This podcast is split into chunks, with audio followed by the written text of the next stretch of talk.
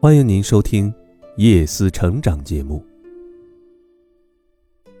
今天为您带来的是关于不停的讲道理这个话题。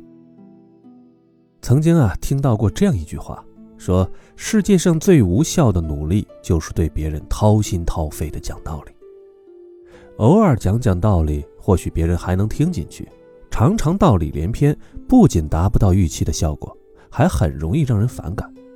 不停的讲道理和不讲道理是一样可怕的。其实。与其不停的讲道理，不如把道理放在自己的行动里。著名的主持人马东曾经在节目中提及他的母亲，他说：“七十六岁的母亲最喜欢做的事情就是关灯，屋里的灯亮着，只要没有人在，他就第一时间关掉。刚开始，马东会劝阻母亲，总是一开一关会影响灯的使用寿命，就算开着也费不了多少电。母亲总是回答说：好。”但接下来还是会像之前一样去关灯。后来过了一段时间，马东便再也不去管这些事情了。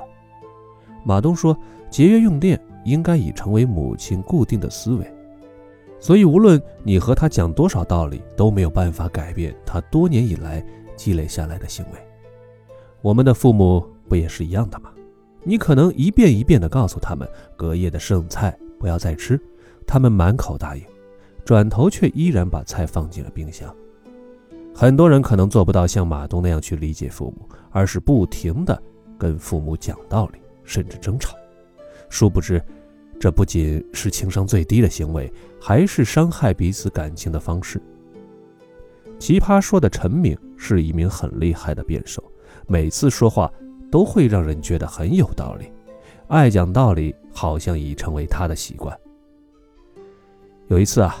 他老婆看中一款包包想买，但他看了包包的标价之后，试图说服他老婆不要买。他讲了一大堆的道理，说到了民族情怀、这个包的性价比、收现比、收益比、风险比、收支情况对比等等。但是他老婆听完问了一句：“是你的那些道理重要，还是我重要？”于是他马上闭嘴了。有句话说得好：“家是讲爱的地方，不是讲道理的地方。”高情商的人会懂得换位思考，设身处地的站在对方的角度去思考、去理解。有的时候，道理讲多了，感情反而就淡了。当父母之间有代沟，夫妻之间有矛盾，情侣之间有争执时，不如多讲一些爱，用一颗包容忍让的心，更好的去维护彼此之间的关系。再说说教育孩子方面。我们需要不停的讲道理吗？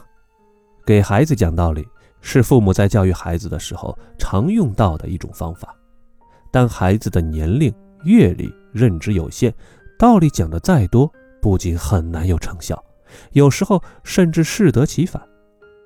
同事有段时间和我抱怨，孩子最近总是不听话，爱玩手机，每次苦口婆心的教育孩子玩手机会坏眼睛，会耽误学习，但孩子从来不在乎。要是把手机强行没收，孩子还会哭闹，甚至赌气不吃饭，弄得同事没有办法。我问：“你们在家也会玩手机吗？”同事说：“下班回去没什么事，她和老公看看电视或者手机。”我建议他不妨试着在孩子面前放下手机，陪孩子一起看看书、讲讲故事、做做家务。同事试过后大喜，这方法果然是有效的。教育家卢梭认为，世界上最没用的三种教育方法就是讲道理、发脾气、刻意感动。再好的道理也不要讲过三遍，拒绝做唐僧式的父母。拒绝做低情商的父母，改变自己的做法，用行动去引领孩子向善、向好、向上。霍思燕教育孩子的方式曾经被很多网友赞扬，她也会耐心地给孩子讲道理，但她会给孩子自由空间，并用自己的行动去给孩子做示范、做榜样。妈妈是超人有一期中啊。霍思燕想让孩子捐出自己的一些玩具，但孩子不太愿意。霍思燕就先让孩子把喜欢的玩具和不喜欢的玩具分开来放，接着引导他去进行义卖，并将义卖的钱捐给一对做心脏手术的双胞胎小孩。但手术费还差七万，卖玩具的钱远远不够。霍思燕最后捐了七万，帮孩子把手术费补齐了。所谓身教大于言传，家长用自己的行为引领孩子，比讲千百遍的道理来得更好、更快。高情商的父母要学会敏锐感知孩子的情绪和感受，能与孩子共情，并正面的引导，才能让孩子更舒服。更好的接受。有的时候啊，我们会碰到一些无赖。你说，对于无赖，你会尝试着去给他讲道理，去感化他吗？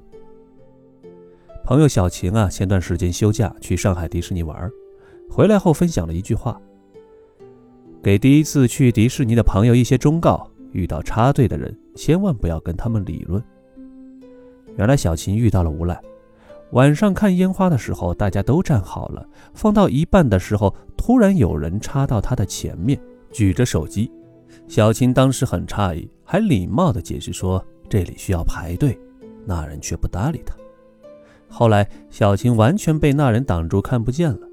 他再次对那个人说：“麻烦请排队，我们大家都在这里排着队呢。”没想到那个人转过头，大声说：“他也在排队啊！”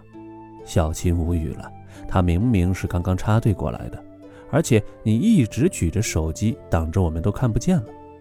对方听完说了一句：“怕挤就不要来迪士尼呀。”说完还狠狠地推了小琴一下。当时小琴气得不行，看烟花的兴致都没有了。当他后来看见有人在迪士尼因为与插队的人理论而被暴打的新闻，他庆幸当时还好自认倒霉，没有与那个人争论太多，不然。说不定也会被打。有的时候啊，遇到这种人，不要不停的讲道理，因为根本讲不通，还不如避免，减少不必要的麻烦。电视剧都挺好中，苏明成为投资一事找舅舅借钱，后来投资失败，舅舅眼看拿不回钱，就找苏明成闹，之后还变成了讹钱。对于耍无赖的舅舅，不管是苏家再怎么讲道理也没有用。直到苏明玉拿出账本，算出舅舅拿了苏家二十万元未归还，舅舅一家才落荒而逃，没有继续纠缠。高情商的人都明白，道理要同懂得的人讲。对于没有必要的纷争，对于不明事理的人，对于无赖和没皮没脸的人，不停的讲道理最不值得。我们常说，听了太多的道理，却依然过不好这一生。同样，讲再多的道理，依然改变不了任何人。不停的讲道理，不如去避免对不值得的人不浪费时间和精力；不停的讲道理，不如去理解对值得的人多一些爱和包容；不停的讲道理，不如去解决，达到事半功倍的效果；不停的讲道理，不如去引领，这才是最好的教育。今天的夜思成长就为您分享到这里，感谢收听，我们明天再会。